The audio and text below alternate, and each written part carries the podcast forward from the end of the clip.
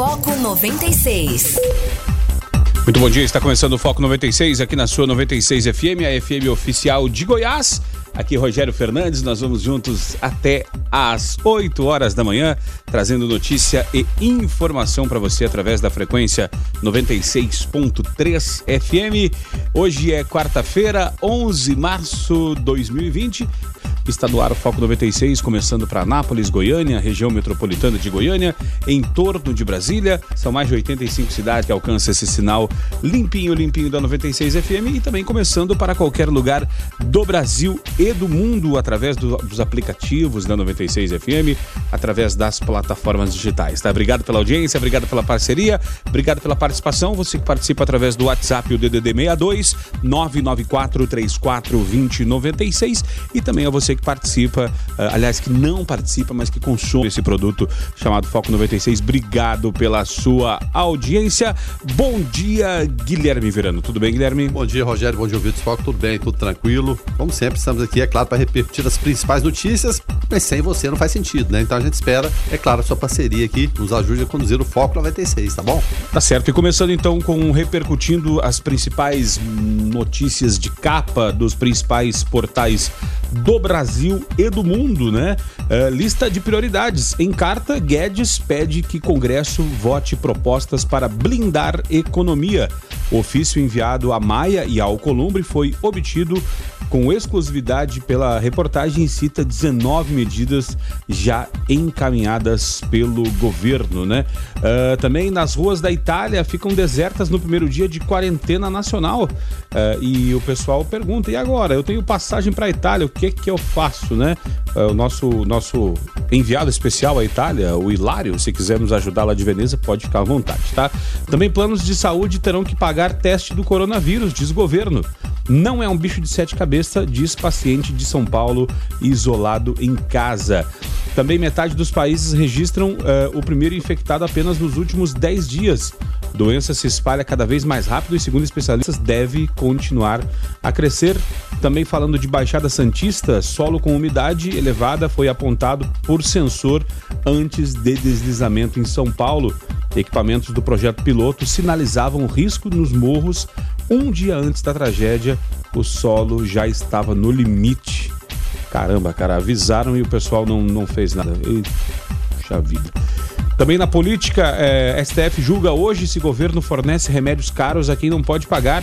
Atualmente, quem precisa de produtos fora da lista do SUS tem que acionar a justiça. Uh, hospital em Belo Horizonte, Minas Gerais, faz primeiro transplante de fígado em homem portador do HIV. Antes, o procedimento não era oferecido por causa do risco à vida do paciente. Remédios mudaram esta recomendação. E, por último, mais ou menos importante, ne eh, negócios. Dona da Vivo e TIM negociam compra da Oi Móvel Possível compra da rede móvel do Grupo Oi foi comunicada pela Telefônica Brasil. É, mais uma fusão de mercado aqui. É, agora são 6 horas e 10 minutos, hoje, quarta-feira, 11 de março. O que mais tu traz de destaque pra gente aí, Guilherme Verano? Eleição nos Estados Unidos, Biden amplia a vantagem sobre Sanders nas prévias democratas. Pré-candidatos cancelam comícios por causa do coronavírus. Contingenciamento. O governo provavelmente vai bloquear gastos, diz assessor de Guedes. Secretário de Fazenda culpou desaceleração da economia economia e queda de preços do petróleo. Ainda em Brasília, disputa pelos 30 bilhões. Sem quórum, o Congresso adia a votação do orçamento impositivo. A comissão aprovou só um dos três projetos. Haverá uma nova tentativa nessa quarta-feira, agora no período da manhã. Reação dos mercados: Bovespa e petróleo sobem após tombo. O dólar cai para 4,64. E finalmente aqui uma última notícia, você que pretende ficar milionário, a Mega Sena acumula e prêmio vai a 4 milhões e 500 mil reais. A Quina teve 33 apostas ganhadoras, cada uma leva 32 mil reais para cada. Tá bom, né, Rogério? Iniciar. Dá para fazer um churrasquinho. Dá pra fazer um churrasquinho. Então esses são alguns dos principais destaques de capa aqui dos sites pelo Brasil e pelo mundo. Guilherme Verano, super quarta-feira.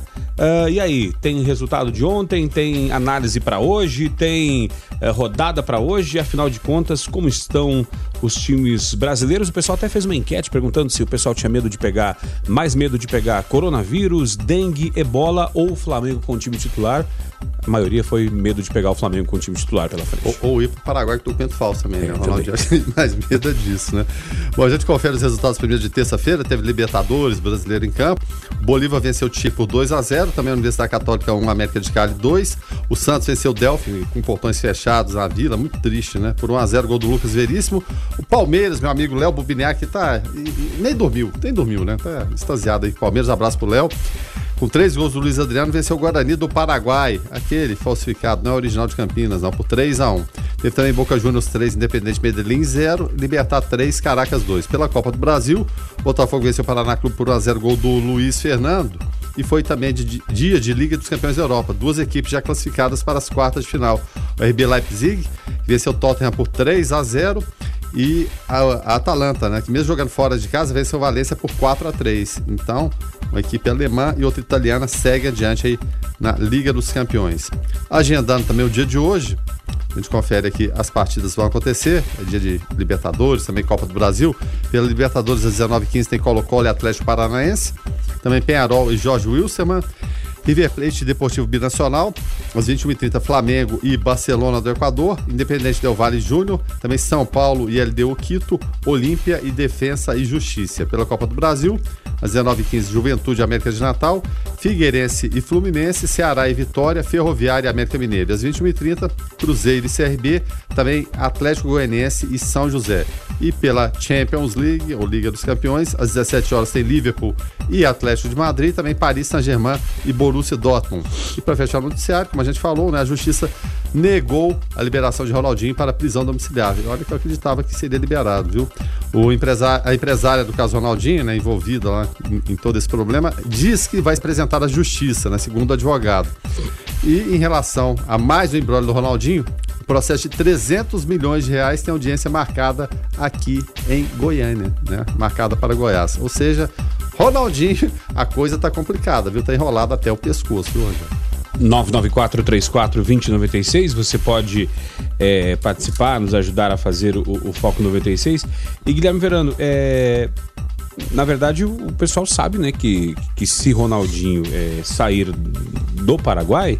Ou ir para prisão domiciliar? É, ou ir para prisão domiciliar, ele vai não vai voltar, porque o Brasil não repatria. É, é, exatamente. Prisão domiciliar no Paraguai, sem. É, se você imagina que é, o CEO da, da Nissan lá, o, o Fugiu do Japão? É, saiu do Japão, né? Agora imagina do, do, do, Paraguai, Paraguai, com todo o respeito que a gente tem ao Paraguai, né? Evidentemente o medo da justiça é esse aí. Aí pra prisão domiciliar, que teria que ser ali e dali. Fala, não, eu vou ali fazer umas compras e daqui a pouco eu volto. Eu vou no cassino e volto. E não volta nunca mais. E como é. você falou, né? Não, não seria repatriado, jamais. É, e, e, aí, e aí a questão é a seguinte: se Ronaldo estava com, com intenções de se refugiar no Paraguai, é porque às vezes ele está devendo alguma coisa no Brasil. E se voltar para o Brasil também não seria um bom negócio, olha, é, eles vão ter que comprar uma ilha lá no, no, no, Caribe e ficar por lá mesmo, né? Se quiserem ficar escondidos. Ele tem cidadania espanhola também, né? Será que ele tem algum enrosco lá né, na Espanha também? Não se sabe. O fato é que é tudo muito nebuloso, concedemos sempre o benefício da dúvida a todas as pessoas, mas quanto mais você mexe, parece que pior a coisa fica, né? Indícios aí de, de vários, vários tipos de crimes diferentes. E o Ronaldinho, né, como disse o próprio advogado, é um ponto. Agora são 6 horas e 20 minutos e olha, olha essa análise do, do, do Aidano André Mota. Ontem ele falou o seguinte: olha, é, Gabigol já é maior que Adriano, Romário e Bebeto na história do Flamengo. Guilherme Verano, você acha que sim ou nós temos as dificuldades para ver em tempo real a, não só no mundo do futebol, mas no mundo da música também, que às vezes estamos vendo a, história diante dos nossos olhos e a gente fala, ah, beleza, e só depois de um tempo que a gente vai falar, cara, eu vivi isso, eu vi aquilo e de fato ele já é maior que, que os outros. É, o, o, ele é, é, jornalista esportivo e não esconde que é torcedor do Flamengo. Então, ele tem propriedade para falar do, do, do, do, assunto. Em termos de resultado, se a gente for colocar, e pelo pouco tempo, eu diria até que sim. Mas em termos futebolísticos, não, né? Como, se for comparar como maior jogador que Romário, Bebeto e até mesmo Adriano. Mas não, fala com relação ao Flamengo, né? É, Rogério, é muito difícil fazer uma avaliação. Como, como eu te disse, né? pelo pouco tempo, a pouca idade que tem, ele tem até potencial de se tornar. Em termos de resultados, eu diria que já é, evidentemente, nesse pouco tempo. Né? Mas, assim, para fazer aquela história, a história do Bebeto muito ligado ao Flamengo, o Bebeto veio lá do Vitória, ainda jovenzinho, depois acabou indo pro Vasco, uma transferência tumultuada, né? Romário também da mesma forma. Ele foi criado no Vasco, mas partiu depois pro, pro Flamengo. O Adriano, sim, o Adriano é, tem aquela história é, mais do, do Flamengo, mas brilhou na Inter de Milão, coisa que o Gabigol não conseguiu. Mas como ele tá falando somente de Flamengo, aí vai depender do julgamento de cada, de cada torcedor. Em termos de resultado, sim, evidentemente. Mas em termos ainda de daquela fama, aquela coisa, aquele prestígio que tem os outros que já pararam de jogar há muito tempo, a exceção do Adriano, já parou, tem menos tempo, eu acho que ainda não. Ainda tem um caminho a percorrer, mas tem todo o potencial para ser assim. Ouvinte participando através do 994-34-2096. Uh, tio Léo Estrela por aqui mandando fotos do amanhecer, Guilherme Verano. Um amanhecer de fato muito bonito, um céu cinza com nuances de laranja e vermelho, né? E tio Léo Estrela manda esse áudio aqui falando deste céu. Fala aí, tio Léo. Bom dia, Rogério. Bom dia, Guilherme. Cara, você poder compartilhar com isso todo dia, brother. Tem preço não? Tem não. Olha aí. Todo dia se deparar com amanhecer desse, cara. Obrigado, tio Léo, pela tua participação. E é interessante olhar, né, é, Verano, é, para quem já passou por momentos difíceis, tio Léo já compartilhou isso até com a gente aqui, que passou por, por, por, cirurgia, por problemas de saúde. Depois que, que, que, eu falo que eu também já passei, quando a gente volta desta situação, a gente passa a dar valor e a ver coisas que antes não víamos, como valorizar um céu bonito de manhã. É, e muitas vezes a gente fala, não, valorizar as pequenas coisas da, da, vida. Não, isso aqui são as coisas imensas da vida. Mas um sol desse aqui é uma, é uma maravilha, né? Que Deus está aí, cara, está presente com a gente. Né? E muitas vezes a gente é emburrado, aborrecido com o dia a dia. E o dia a dia da gente não é fácil, não, de ninguém é fácil. É muito complicado, cada dia uma batalha, mas você tem que ter fé e tem que, tem que acreditar, né? Então, belíssimas imagens aqui, muito, muito bonito, né? Que, que, que inspiração para iniciar o dia, como disse o tio Léo, né? E o, e o, e o outro Léo, que não é o tio Léo, é o, o Leonardo. Deixa eu pegar o nome aqui. O Leonardo Afonso Teodoro, que é o Leonardo lá da Leomed, Drogaria Leomed, nosso ouvinte aqui, mandou também uma imagem aqui. Olha só que bacana. Esse é, sem preço esse sol. Realmente é, é gostoso vê-lo de manhã, né? Mas daqui a pouco, a hora que começar a esquentar. ah, mas é. é, é obrigado, obrigado, é esse, né, obrigado, Leonardo, pela audiência e obrigado pela, pela imagem. Ficou parecendo uma estrela, né? É, estrela ficou... que é o sol, mas aqui ficou a imagem perfeita daquela, daquela estrela, né? Bacana, muito bonita mesmo. Mas é, é legal, né, Verano? A gente, a gente vê que. que tem, tem, tem, tem um movimento aí rolando pelo, pela, pelas redes sociais que chama-se O Milagre das 5 da manhã. E aí o pessoal prega que acordar às 5 da manhã é milagroso porque. Eh, gente, você pode acordar às 5, pode acordar às 4, pode acordar às 5 e meia, 6 horas. O importante é que a hora que você acorda, você começa a trabalhar. Eu tenho certeza que o seu dia vai ser maravilhoso e vai acontecer um milagre. Porque tem, tem gente acostumada a acordar lá entre 10 e meio-dia, nada contra. Cada um tem seu ritmo. Cada um tem seu ritmo. Às vezes o cara trabalhou até 3 da manhã, o cara não vai acordar 5, o cara vai acordar mais tarde, lógico. Mas é, para quem está acostumado a acordar 10, se você passar a acordar 5 e tiver 5 horas produtivas de trabalho e investir essas 5 horas em, em algo produtivo, seja num bem de consumo, seja no seu estudo, seja alguma coisa, isso vai ser um milagre na sua vida, porque isso vai gerar uma mudança. Então, é, é, só, é tem que fazer acontecer, né, Verano? É, fazer acontecer. E, e como o programa Foco 96 amanheceu poético hoje, né? Seja nas palavras dos nossos ouvintes, as imagens que estão enviando para a gente, mas principalmente por, em sinal de agradecimento, né? Como você falou, acordar, estar vivo e com saúde e poder partir para a luta, para a batalha, sem dúvida nenhuma é uma grande bênção e a gente tem que agradecer todos os dias a Deus por isso. Justamente. Cláudio Alves por aqui também, falando excelente dia. Agora me conta uma coisa, como é que faz para ser preso com documento falso no Paraguai? É, a, Clá... a, Cláudia, aqui, a Cláudia aqui zoando o, o cidadão chamado Ronaldo ex-gaúcho, né? Agora paraguaio, né? É, o Magno Pereira por aqui falou, bom dia. Olha, pode ser, é, falando com relação ao Gabigol, pode ser somente para os flamenguistas, porque eu só fui saber que esse tal de Gabigol jogava no Flamengo no final do ano por causa das figurinhas do WhatsApp que o pessoal mandava zoando quando o Flamengo perdeu a final do Mundial de fato, Guilherme Verano, é, a gente teve aquela imagem do Gabigol no Santos, né? Quando apareceu, rompeu, uh, da era, junto na era Neymar, na carona do, na era Neymar, e acabou indo embora, jogar na Itália. Foi pra de Milão, não é, prosperou. A gente pensou assim, acabou, né? É. E aí voltou pro Flamengo e, e conseguiu aí é, retomar a carreira, então Vamos ver, né? Vamos ver. Agora Vamos ver. não quer mais ser Gabigol, agora é Gabriel Barbosa, né? Gabriel Barbosa, tá certo. É... E cunhado do Neymar, né? Justamente, é, agora. Exatamente. Bom, é, não prosperou na Europa não quer dizer que né, não seja um grande jogador, tanto é que tá provando exatamente o contrário aqui, né? Que é sim, de fato, um grande jogador. Só que muitas vezes você é bom para cá, mas não não tem uma oportunidade devida, não encaixa no momento certo lá, aí de repente cria-se aquele, aquele tá bom, não, isso aí já não tem de voltar. E hoje em dia, ele com 23 para 24 anos, já começa a ser considerado velho já para o futebol europeu, que está levando promessas de 16, 17 anos. Né? Mas está tendo uma caída vitoriosa no Flamengo, está ganhando muito dinheiro também, está no meio onde ele gosta. Acho que fez certo em continuar no Flamengo, porque tentar se aventurar na Europa, de repente não conseguir titularidade, sentir-se triste. Então tem que ficar onde acha que é legal. E também, e também o lado psicológico, né? É, sempre, sempre que temos psicólogos aqui na bancada, a gente tenta entender um pouco essa questão psicológica. Imagina só, né, Verano, um, um, um guri de 20 anos de idade é, ganhando um caminhão de dinheiro no Às Brasil. até antes disso. Justamente. É, sendo referência para o seu time que era o Santos. Aí ele chega lá e fala: Eu vou chegar aqui e vou ser a mesma coisa. E não vai, chega lá, vai, vai esquentar banco muito tempo, vai ter que conquistar um a, espaço. A barreira do idioma é, é a primeira delas. Né? não tem os parça para fazer churrasco, não. daquele rolê final de semana. Então o que, que acontece?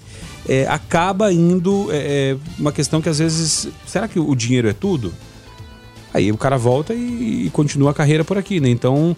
É, vai lá, ganha uma grana para não fazer nada ganha uma experiência e volta, né? Não, e às vezes você vê jogadores muito mais limitados tecnicamente que prosperaram e permaneceram no futebol europeu Sim. e voltaram para cá só em final de carreira, às vezes nem voltaram, ficaram por lá mesmo, porque alguns craques, o Edmundo, por exemplo, não se adaptou à Fiorentina, porque a casa que arrumaram para ele se assemelhava a um castelo, né? um castelo medieval. Achou aquilo muito triste, muito, muito assombra, assombroso e não quis ficar lá em Florença, né? que é uma das cidades mais belas do mundo. Falou: não, precisa voltar para o Rio de Janeiro. Ele não se adapta, né? Muita gente vai questionar, mas o cara faz o que ele gosta, tá ganhando dinheiro. Mas de repente tá triste, por qualquer motivo que seja, cada um tem seu motivo particular, aí pega e volta para trás. Os ouvintes participando aqui através do 994-34-2096. O Iderson dando bom dia lá de Silvânia. Iderson, obrigado pela tua participação. Uh, também por aqui, uh, quem tá por aqui dando bom dia é a Pu. Pu, pronto. Pu. Bom dia, Pu. Luiz Fernando falando: olha, acho que quando um jogador ou grupo. Uh, passa a fazer parte da história de um clube ou seleção, não há maior ou menor, eles compartilham a história. Quando surgem essas indagações de quem foi ou é, lembro-me do que dizia uma professora muito importante na minha formação. Nessa, uh, nada nessa vida se compara. É, querer comparar Maradona com Pelé. Tempos diferentes, é, é, tempos. É, é, situações diferentes, né? E cada um foi ícone para a sua. Para, para, para, para o seu país, para a sua seleção, né? Querer comparar é, jogadores de agora, com, que nem comparar com o Flamengo, o Flamengo de agora, com o Flamengo de 82. É, cada um tem seu tempo, né, Guilherme Verano? Tem, sem dúvida nenhuma, cada um tem seu tempo, tem que respeitar o momento histórico. Mas em relação aos superatletas, oh, Rogério, muita gente questiona. Pelé, será que ele conseguiria hoje ser o que ele foi naquela época? Ele conseguiria ser mais ainda. Naquela época ele já tinha um preparo físico fantástico em relação Sim. aos outros. Imagina hoje ele bem preparado, com campos bons, é, material esportivo, chuteira boa, bola menos pesada, melhor, né? Rapaz, não, ia ter nem graça, né? Agora, se você pegar um de hoje e jogar naquela época, no campo todo esburacado, com a bola ruim, cheio de lama, eu não sei se prosperaria tanto, não. Mas isso é apenas uma teoria minha que sou mais da antiga também. E o pessoal, quando chove agora, o pessoal fala, ah, o campo estava pesado, não, não deu O pessoal pra... do Guarani do Paraguai ontem reclamou do, da grama sintética do, do, do, Palmeiras, que é perfeita, né? É um, é um, é um, tapete. Não, mas grama sintética não dá, prejudica. Não, a bola jogar no... A bola fica muito redonda, No campo né? esburacado, né? Justamente. Helenice também por aqui, dando bom dia, paz e bem. Helenice, obrigado pela tua audiência, na sua caminhada corriqueira, ouvindo uh, o Foco 96 pelo, pelo foninho de ouvido. Obrigado, hein? É, Cláudio Alves por aqui também participando. Neilo Antônio. Ô, Neilo, bom dia. Obrigado pela audiência aí, tá? Obrigado pela, pela participação. Um dia abençoado para você. Também por aqui o Wagner Vieira lá Olha do... só a observação do Wagner, né? O Wagner fala o seguinte: olha, sou flamenguista e não sou fã do Gabigol. Acho que ele ainda não é tudo isso. É o que a gente tá falando, a questão de opinião de cada um. E esse aqui fala com propriedade, porque eu sou do Flamengo. Agora, imagina, a gente começa numa linha, o, o, o, programa cita alguma coisa e como desperta, né? Desperta paixões, né? Que Justa, coisa bacana. Justamente, justamente. Quem tá chegando por aqui agora é o Onésimo Neto, uh, eh, para falar de Igreja em Ação. Bom dia, Onésimo. Bom dia, Rogério Fernandes, Guilherme Verano. Bom dia a todos do Foco 96. A presidência da Conferência Nacional dos Bispos do Brasil realiza até quinta-feira uma visita à Diocese de Roraima, no contexto da Operação Acolhida, organizada pelas Forças Armadas. A visita, a convite do bispo local, Dom Mário Antônio da Silva, e do Dom Fernando José Monteiro Guimarães, teve início no último domingo. A atual presidência da CNBB é composta pelo arcebispo de Belo Horizonte, Dom Valmor Oliveira de Azevedo, presidente da CNBB, o arcebispo de Porto Alegre, Dom Jaime Spengler, primeiro vice-presidente, o bispo de Roraima, Dom Mário Antônio da Silva, segundo vice-presidente, e o bispo auxiliar do Rio de Janeiro, Dom Joel Portela Amado, secretário-geral. Também integra a comitiva, cujo objetivo é conhecer as ações da Igreja na região, o arcebispo ordinário militar do Brasil, Dom Fernando José Monteiro Guimarães. Segundo Dom Valmor, a visita responde a um apelo humanitário de conhecer o que acontece em Roraima em razão da chegada dos venezuelanos que fogem da crise do seu país à procura de uma oportunidade. Estamos aqui aprendendo e ouvindo, buscando novos caminhos, não apenas para compreender e explicar, mas, sobretudo, para sermos capazes de ajudar e dar novas respostas, disse Dom Valmor. Para a irmã Thelma Lage, coordenadora do Centro de Migrações de Direitos Humanos, a visita da presidência da CNBB em Roraima é uma oportunidade de sentir realmente o que está acontecendo na região. Ela afirma que vê no gesto da presidência da CNBB uma maior sensibilidade para perceber o que o povo está vivendo na região e também compreender a dimensão do trabalho que tem sido feito por tantas organizações. Para a gente sentir, como pede a campanha da Fraternidade 2020, a gente tem que ver, disse irmã. Direto ao assunto. A opinião de Carlos Roberto de Souza no Foco 96. Bom dia, Carlos. Bom dia, Rogério. Bom dia, Guilherme Verano. Bom dia a todos os ouvintes do Foco 96. Esta sim é uma atitude de um chefe de Estado. E é o que eu sempre espero de Jair Bolsonaro. E do que, é que eu tô falando? Assessores do presidente da República informaram que está sendo articulada uma reunião entre Jair Bolsonaro e os presidentes do Senado, Davi Alcolumbre, e da Câmara dos Deputados Federais, Rodrigo Maia, e também do Supremo Tribunal Federal, Dias Toffoli. Para que isso? Para discutir a crise econômica mundial até que enfim e o que fazer para tentar blindar a, economia brasileira dos efeitos dessa turbulência, né? Então eles estão preocupados agora realmente com o mercado interno por entender os riscos que nós estamos correndo e isso é ótimo. Olha que 10, isso é maravilhoso. O encontro ainda em negociação, ele pode acontecer logo agora, presidente retornando dos Estados Unidos. E agora não tem desculpa. Esse encontro, além de hiper necessário e até demasiadamente demorado, ele sinaliza claramente à disposição do presidente da República em atuar conjuntamente com os outros poderes pela aprovação de medidas é, garantindo a recuperação econômica do país. E é tudo que nós queremos. E diga-se de passagem, medidas que já se fazem urgente, ou já deveriam ser sido votadas. E aí sim eu culpo o Congresso. Diante do agravamento da crise, né?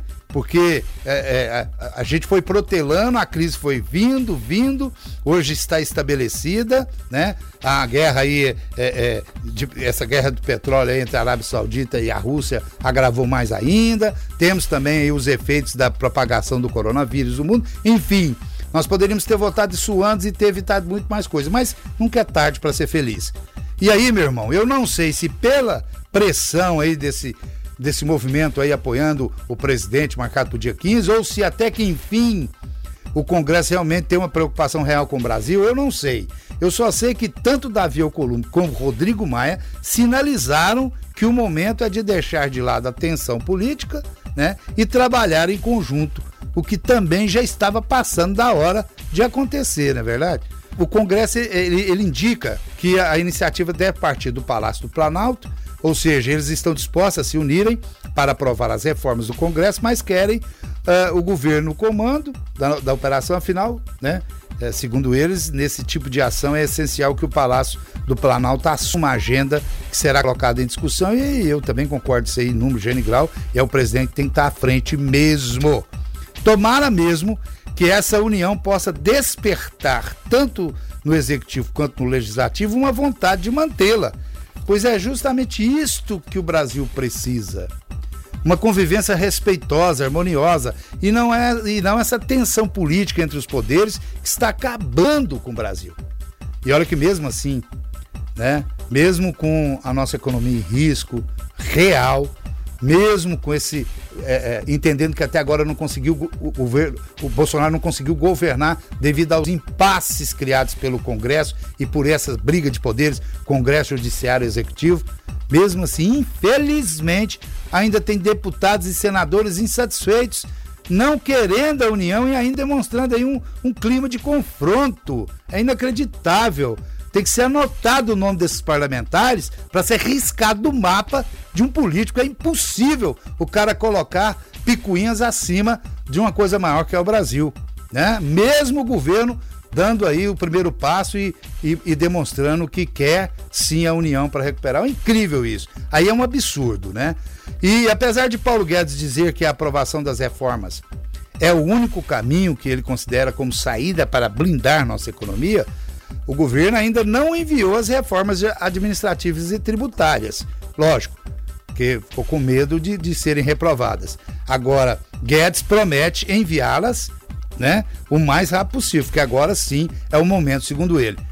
Tenho certeza de que essa união entre governo e Congresso vai se concretizar, sem dúvida nenhuma, em resultado positivo. E eu espero que talvez assim eles percebam, né? Todos os poderes percebam que a união é o melhor caminho para o Brasil.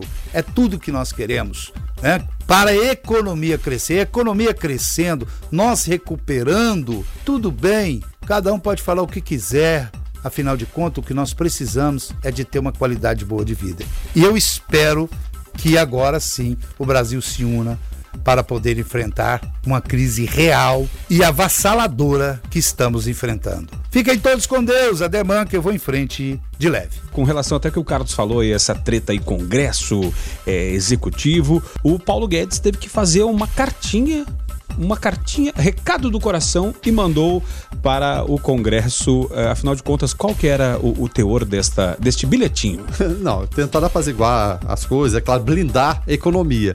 Só que aí o Paulo Guedes manda uma carta só que eu acho que ele não sabia da outra carta que tá, tá a caminho também, né? É, o Eduardo Bolsonaro, filho do presidente Jair Bolsonaro, eu não sei se 01, 02 ou 03, mas isso não importa, é um dos signatários de outra carta, uma carta aberta elaborada por parlamentares. Você acredita que foram os outros parlamentares que elaboraram mesmo? Ele foi só, assim, no bojo, como diria, ou será que ele encabeçou? Também são detalhes, né? Que pede a Jair Bolsonaro que retire um dos projetos que dá ao Congresso controle de até 19 bilhões de orçamento. O texto ressalta o clamor da população contra os 30 bilhões e a convocação para manifestação do próximo domingo. Aí, segundo o Eduardo, palavras do Eduardo aqui, ó, existem interpretações de que o relator possa ter 15 bilhões. O melhor, então, é não correr esse risco. Não há motivos para se aumentar a fatia do legislativo no já curto orçamento do da presidência da República, né? Bom, enfim. É, ele está agindo como se tudo não tivesse combinado, né? Como se não fizessem isso aí de pleno acordo executivo e legislativo. Não sei se está jogando para a plateia, o fato é que a gente espera hoje pela manhã, pelo menos, vai, o pessoal vai ser reconvocado, vai tentar fazer essa votação. Vamos ver os, os desdobramentos, de que forma vai acontecer, mas tem, tem muito jogo para a plateia aqui de um lado, do outro. No domingo tem as manifestações agendadas, enfim, muita coisa vai acontecer desse momento até o final do dia de hoje. Deixa eu mandar um abraço aqui para o Job, o Parazinho lá, já está na audiência lá, ele, a filha Micaele. Obrigado, Job, pela audiência, obrigado pela, aí, pelo, pela, pela parceria, tá? E parabéns aí por, por tocar uh, um programa de qualidade para sua filha ouvir, a Micaele. Estamos nos elogiando por tabela aqui, né? É, já mandou um abraço aí pra família Ramalho? Ah, não, pode mandar, por favor. Ah, Murici Ramalho, tem mais Elba Ramalho. Zé Ramalho. Zé Ramalho. Ah, a gente faz então de brincadeira, é claro, é muito bom esse, esse clima aqui. É de, de, intimidade, digamos, com o ouvinte, né? Isso é muito bacana. Então, um abraço aí pra, pra família Ramalho, tá bom? Valeu. Um abraço também pra, pra Kênia, lá do Calistópolis, nosso ouvinte, que está gripada, tomou um banho de mangueira num treinamento lá de de bombeiro civil lá no seu, no, no seu trabalho. É uma espécie do batizado, né? Isso, justamente. Aí ficou gripada, né? Tá, tá, tá de, de cama hoje. Obrigado pela audiência aí, tá, Kênia? É, a Shirley também lá de Goiânia ouvindo a gente. Obrigado pela audiência. Clarisvan por aqui também. Então, obrigado a todos pela audiência. Uh, agora, na segunda hora, recebendo o nosso convidado, é, advogado criminalista, doutor Heleno é, para falar sobre legítima defesa, né? O que é legítima defesa e quando ela passa a ser considerada homicídio. Uh, doutor Heleno, bom dia, seja bem-vindo aqui ao Foco 96. É, bom dia, Rogério, bom dia, Guilherme, bom dia, ouvintes. É sempre um prazer estar tá, tá aqui. Tá certo. E um dos principais argumentos de quem defende o acesso mais facilitado a armas de fogo uh, se ampara na possibilidade do cidadão se proteger e agir em legítima defesa. De fato, uma rápida busca no Google encontra diversas notícias sobre casos de homicídios tratados como tal. Mas quando a legítima uh, defesa deve ser alegada e principalmente como pode ser aprovada, é isso que a gente vai tentar entender hoje aqui com doutor Heleno, advogado criminalista. Uh, ah, Para a gente começar, doutor Heleno, o que é considerado legítima defesa? É, Rogério, é o seguinte: a legítima defesa é uma hipótese que exclui a prática do crime, ela exclui a ilegalidade do crime. Né? O Código Penal e as leis é, é, penais especiais, elas, é, eles trazem comandos que, que não pode ser praticado sob pena de, de punição. Né?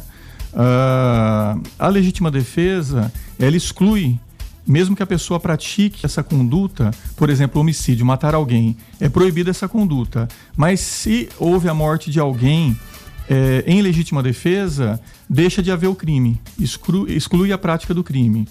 Uh, no caso, quando que ocorre a legítima defesa? A legítima defesa ela ocorre quando alguém é, há a prática de um de mal injusto, né? É, por exemplo, uma agressão, uma agressão injusta, atual ou próxima de acontecer, prestes a acontecer, né? É, e a pessoa toma uma providência antes, né? Então, se pra, ela para salvar sua vida, pra, é para salvar sua vida, por exemplo, é, ou evitar a prática do crime, uma lesão corporal também, não, não se aplica de forma exclusiva a legítima defesa. A gente fica muito atrelado à questão do homicídio, mas ela se aplica em qualquer hipótese de violência se houver uma agressão injusta, é possível é, a, a, que a possível vítima é, tome uma providência antes é, evite a prática do crime e ela não, e, e, ela não vai responder por crime porque ela agiu em legítima defesa. Só, só antes do, do verano, deixa eu só abrir um parênteses nessa, nessa, resposta que o senhor deu. Então, ela, ela, como o senhor falou, doutor Heleno, ela anula o crime ou ela fica tipo assim, ó, o, o Guilherme Verano lá cometeu esse ato, mas fica um asterisco lá com a legítima De defesa? De forma bem simples para pro, os nossos ouvintes que não são do ramo do direito. Ela exclui a prática do crime. Isso nunca aconteceu. Exatamente. Não, a, a pessoa fica. Ela não vai ter uma ficha criminal Não, não, ela vai ser absolvida. Às vezes, a legítima defesa é tão clara que o próprio, a própria autoridade policial, o delegado de polícia, já relata no inquérito policial às vezes, é que o que ocorreu, né? Ele já informa sobre a legítima defesa e o Ministério Público sequer vai denunciar. Né? Em outros casos, haverá o processo, é, casos que demandam, que, que necessitem de uma maior produção de provas. Né? Agora, doutor, é, pode haver um excesso de legítima defesa? Sim, claro. A, a, e, é, não sei, é, de repente virar esmínio, eu não, não, sei nem o termo adequado, mas po, pode ser que ó, um tiro bastava, mas ele foi lá, deu dois tiros, ou deu três tiros, ou sei lá, alguma coisa nesse sentido? Aí pode mudar essa configuração? Sim, Guilherme, pode sim. É, muitas vezes, inclusive, o crime que é mais falado, que é o homicídio, é um crime que o julgamento é feito por um, um, rito especial, né, que é o rito do júri, é o povo que julga, que faz às vezes de, de julgador. É, é uma tese que é sempre levantada nos julgamentos, do, nas sessões do, do júri, é a questão da legítima defesa. Só que muitas vezes ela não aconteceu, né? E muitas vezes a legítima defesa não aconteceu e muitas vezes, inicialmente, até houve a legítima defesa. Só que houve excessos. O sujeito vem com uma faca é, ou com um pedaço de pau e o sujeito e o a, aquela inicialmente vítima ela se defende, age em legítima defesa, mas ela atira na cabeça, usa uma arma de fogo, né? Poderia atirar na perna, é, poderia evitar. A... Seria uma medida de contenção, né?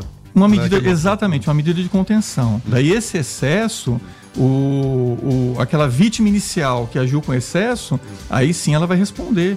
No caso aí por homicídio, se ela matar alguém, uma pessoa que vai agredi-la com um pedaço de pau, ela poderia resolver de outra forma e ela tira na cabeça da pessoa.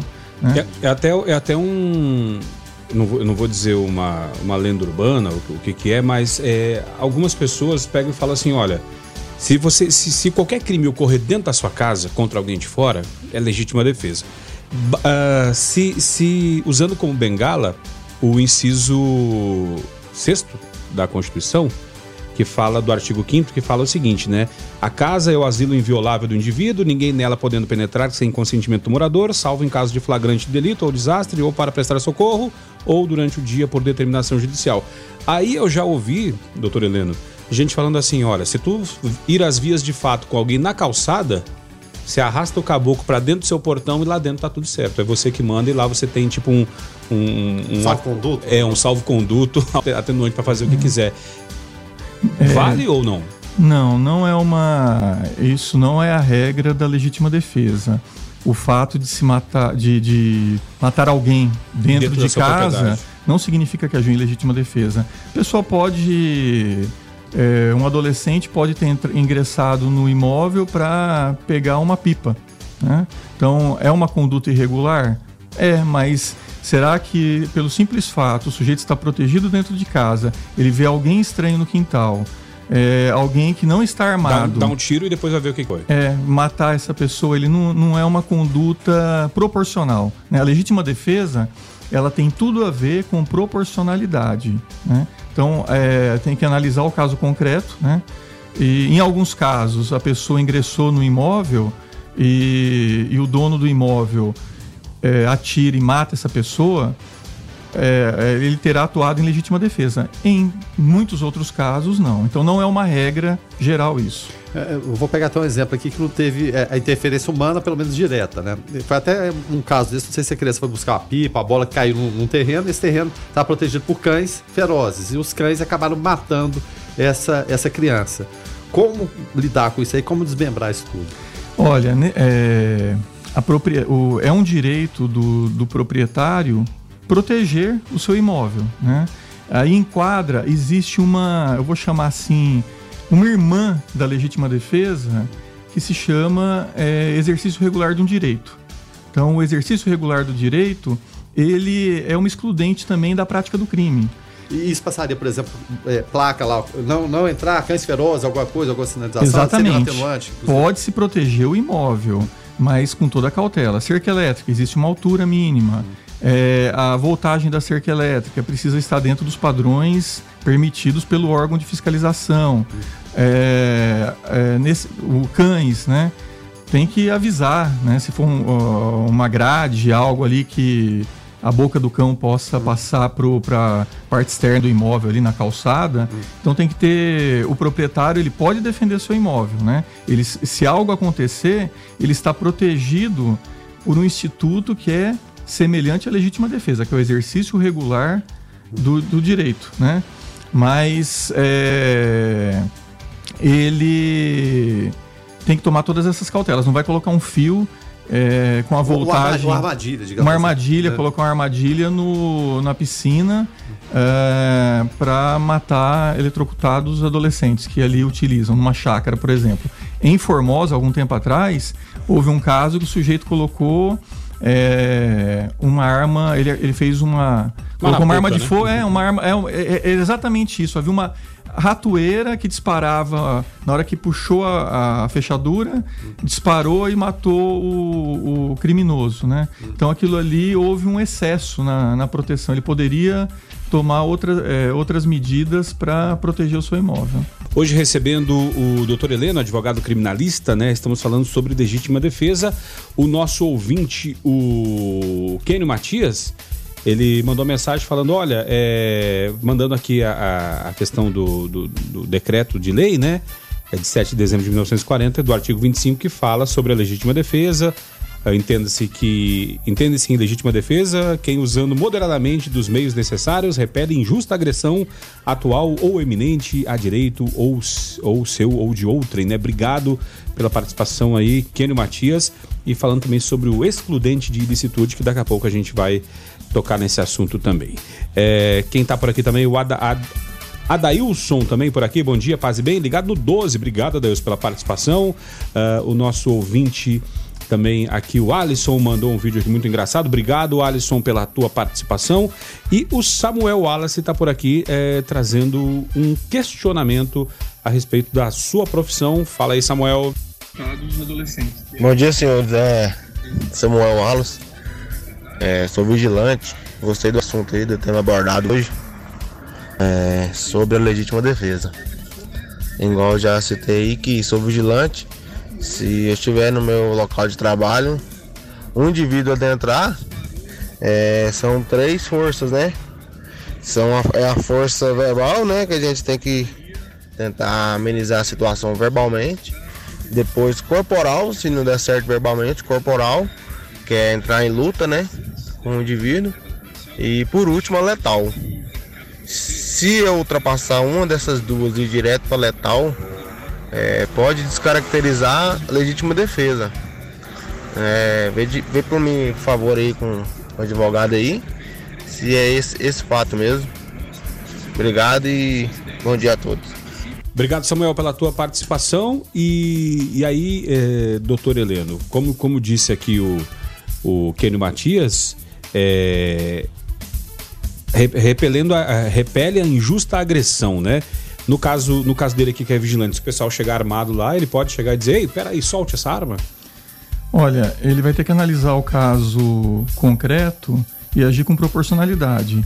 Chegar assaltantes, ele vai, ele não, ele vai ter que analisar se há tempo, qual que é a medida mais adequada. Em algumas situações ele vai poder utilizar a arma e até atirar diretamente, né? E... Não necessariamente precisa seguir um protocolo. Não, não necessariamente.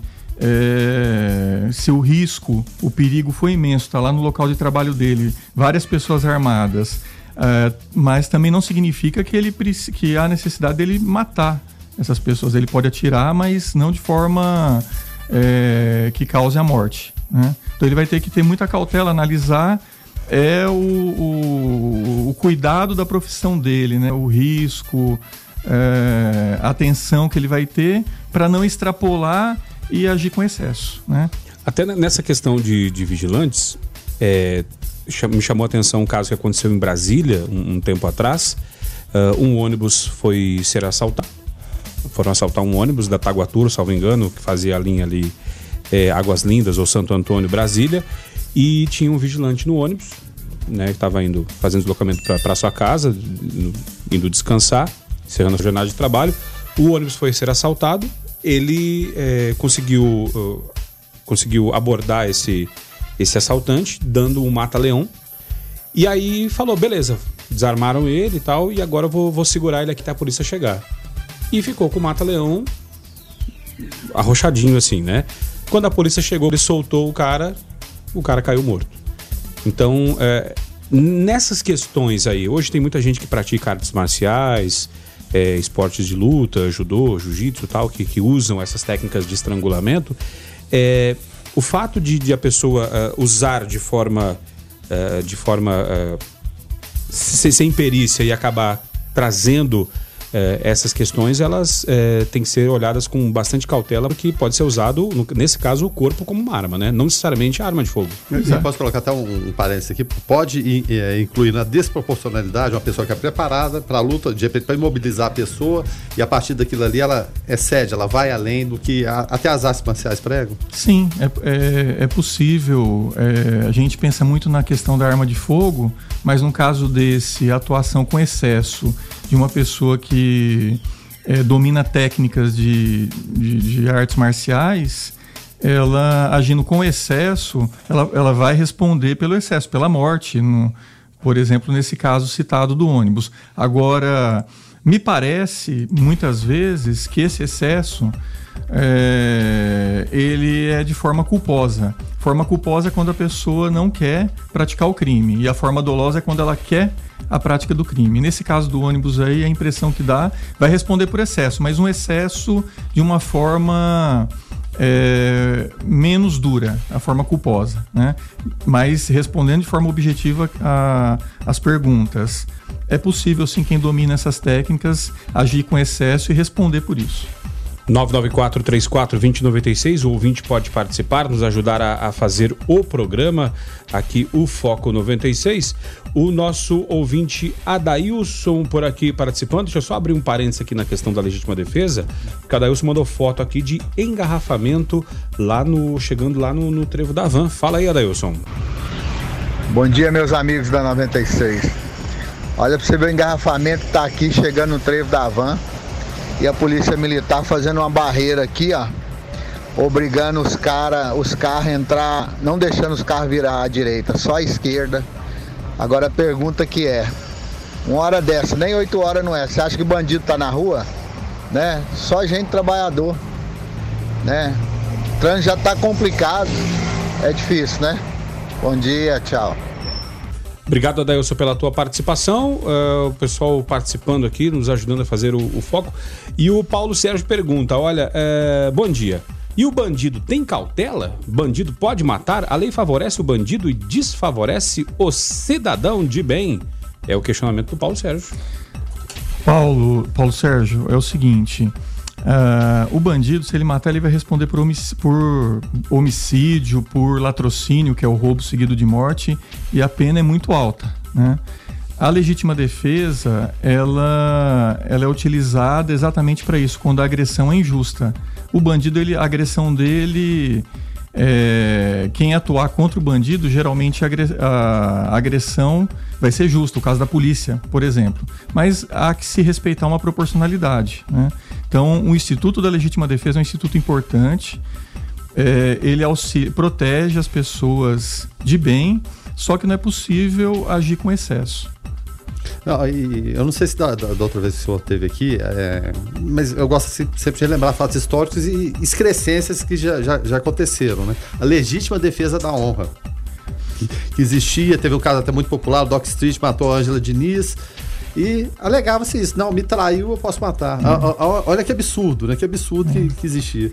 É verdade, Guilherme. É, no passado já ocorreu isso de de se levantar essa tese da legítima defesa da honra, que é algo que não existe, né? Uhum. Já se aceitou porque a decisão dos jurados é uma decisão que não precisa ser justificada, né? É, o, o nosso ordenamento jurídico escolheu que no caso de homicídio e os outros crimes dolosos contra a vida, o julgamento seja feito pelo, pelas pessoas do povo. E por conta disso, como não é um juiz é, togado, concursado, é, essas pessoas não têm o domínio das técnicas do direito, como regra geral, né? Mas é, fazem bons julgamentos, são bons julgadores, mas não precisam justificar a sua decisão. No passado houve isso. Hoje não se admite mais, porque se a decisão é, dos jurados for totalmente contrária à prova dos autos, é, pode ser feito um novo júri. Então não se admite mais esse tipo de, de legítima defesa hoje. As legítimas defesas que nós temos é a legítima defesa concreta, né? Ou aquela legítima defesa imaginária, né? Que a gente chama de legítima defesa putativa. A pessoa acha que tem um desafeto, o desafeto falou que ia matá-la, e esse desafeto está próximo, põe a mão dentro da camisa e a pessoa achando que ele vai atirar, ela saca da arma antes e atira. Mas na verdade ele não tinha uma arma, né? O, o possível agressor. Então é uma legítima defesa imaginária, em, em muitos casos é aceita. Agora, a legítima defesa da honra, essa é, é até, até bom lembrar da legítima defesa da honra no mês da, das da mulheres, mulher, né? Porque as mulheres é, geralmente era quando as mulheres eram vítimas, envolvia sempre contra as mulheres, né? sempre contra as mulheres. Hum. Era utilizada essa essa legítima defesa que não existe no ordenamento jurídico. Aí o pessoal falava, ah, falaram que ela estava me traindo e eu fui lá é. em legítima da honra. É. é então, é, como diz o presidente, tem que acabar com isso aí, né? Nesses casos, ele pode ser considerado legítima defesa ou é, não vai ter só um atenuante na hora da, do julgamento? Rogério, sem é, eu, eu ter acesso aí ao, ao, que realmente aconteceu com todos os detalhes, é, até poderia se falar inicialmente em legítima defesa, porque a legítima defesa também serve para, no caso de proteção de terceiros, quando o dano injusto, né, a agressão injusta é contra terceiros. É possível isso, é possível é, a legítima defesa. Entretanto, no caso parece-me bastante também, né? É, com, a, com uma situação de um homicídio privilegiado, ou seja, aquele homicídio vai responder pela prática do crime, mas haveria um desconto no tamanho da pena e um desconto bastante razoável, é, levando em conta, às vezes, uma questão de valor social, é, dependendo da situação injusta, a atuar após uma injusta provocação, mas eu falo isso com reserva, sem ter acesso à, à, à documentação policial sobre o caso, mas de forma objetiva. Seria possível a tese de legítima defesa em razão de agressão de terceiros, no caso a mãe, perfeitamente cabível. Agora, deixa eu abrir uma, uma outra questão aqui. Nós vivemos a, o período de uberização das coisas, né? E dentro desse, desse período, é, hoje as pessoas transportam muito por aplicativo, por é, cada vez menos usam carros, né? E aí tem muita gente que fala, poxa, é, o pessoal trabalha à noite, à noite é perigoso, e aí é muito comum, né? Este motorista ter lá um pedaço de pau, um, sei lá, algum instrumento ali, teoricamente para a sua defesa, né? Às vezes não uma arma de fogo, mas um, alguma coisa ali para sua defesa, é para até para a questão psicológica. Não, se acontecer uma coisa eu estou respaldado aqui. A pergunta é, é, usando disso na hora de uma agressão, na hora de um assalto, na hora de alguma coisa, é, se ele usando aquilo ali de forma uma arma de choque, por exemplo, ele, ele pode responder por, por já ter previamente aquilo ali e estar tá mal intencionado com alguma coisa ou é, pode ser analisado dentro do processo e ter atenuado isso? Se ele tiver, é, se, for, se for uma arma, um, um, um utensílio. Uma arma branca? Uma exemplo. arma branca, algo que necessite de é, autorização. Uma arma de fogo, por exemplo, né? Com relação ao equipamento de choque, eu não tenho certeza com relação à necessidade de autorização desse tipo de equipamento. Mas se ele tiver um equipamento que ele tem autorização e ele usar de forma moderada é, para coibir uma injusta provoca uma, uma injusta agressão, legítima defesa, sem nenhum problema. Né? Agora, se ele tiver com uma arma é, sem, sem autorização para tanto, ele pode até, numa hipótese de agressão injusta de um passageiro, ele, ele não responder pelo homicídio, pela lesão corporal por conta da legítima defesa. O fato dele estar com uma arma irregular não retira a, o instituto, a aplicação do instituto da legítima defesa. Não, não sobrepõe no caso. Exatamente, mas ele vai responder pelo porte pela legal, legal. Pelo, é, da, da arma irregular, né? Mas ele não vai responder pelo homicídio, pela lesão, porque a legítima, a posse irregular de uma arma não vai é, excluir o Instituto da Legítima Defesa, se realmente aconteceu a legítima defesa. E, e numa outra situação, de repente a, a pessoa está armada e por uma sorte, a gente não recomenda de forma nenhuma, consegue tomar a arma, a arma do, do, do agressor, do suposto assaltante e, e, mata ou fere a pessoa. Olha, se for num, num uma luta uma ali luta corporal, corporal é, nesse tipo de situação, ele tomou a arma numa luta corporal, feriu ou matou, é, entendo que caberia perfeitamente a legítima defesa, mas precisa ser analisado o caso concreto hum. né, é, para se confirmar isso. E é interessante a gente, a gente colocar essas, é, é essas situações, porque hoje é, mulheres, né? É, cada vez mais mulheres andam na bolsa com arminha de choque, com spray de pimenta, bastão retrátil, essas coisas, né? É, e aí e tem até uns, uns, uns, canivetinhos em forma de cartão de crédito, tal, algumas coisas assim. É, justamente para tentar uh, repelir e, e, e, se prevenir de, dessas situações, né? Agora, no caso, no caso da, da, da agressão por parte do, do assaltante, como tu, tu bem falaste, doutor Heleno, às vezes a pessoa nem, nem armada tá. Mas ela fez uma grave ameaça, botou a mão dentro da, do casaco, dentro do, do, do, bolso, alguma coisa dizendo, tô armado aqui. É, a pessoa é, se defendendo e às vezes até se excedendo naquela situação e depois verificando se que aquela pessoa, que aquele agressor não estava armado, vai depender de, de investigação, né? Porque foi feita uma ameaça. Exatamente, mas é perfeitamente possível essa legítima defesa que nós chamamos de legítima defesa putativa ou imaginária. A pessoa imagina que realmente o assaltante está armado, né?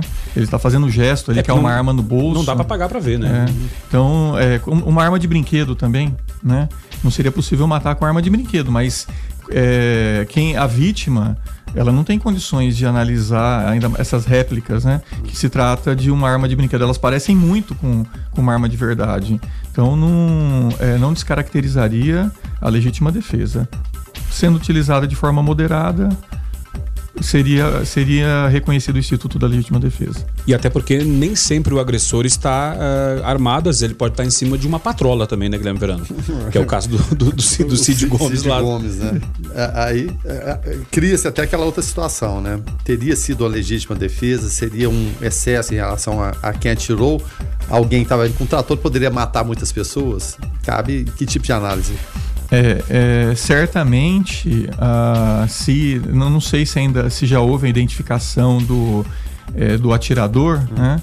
Mas uh, Fala-se até em os atiradores. Os atiradores, né? exatamente. Exato.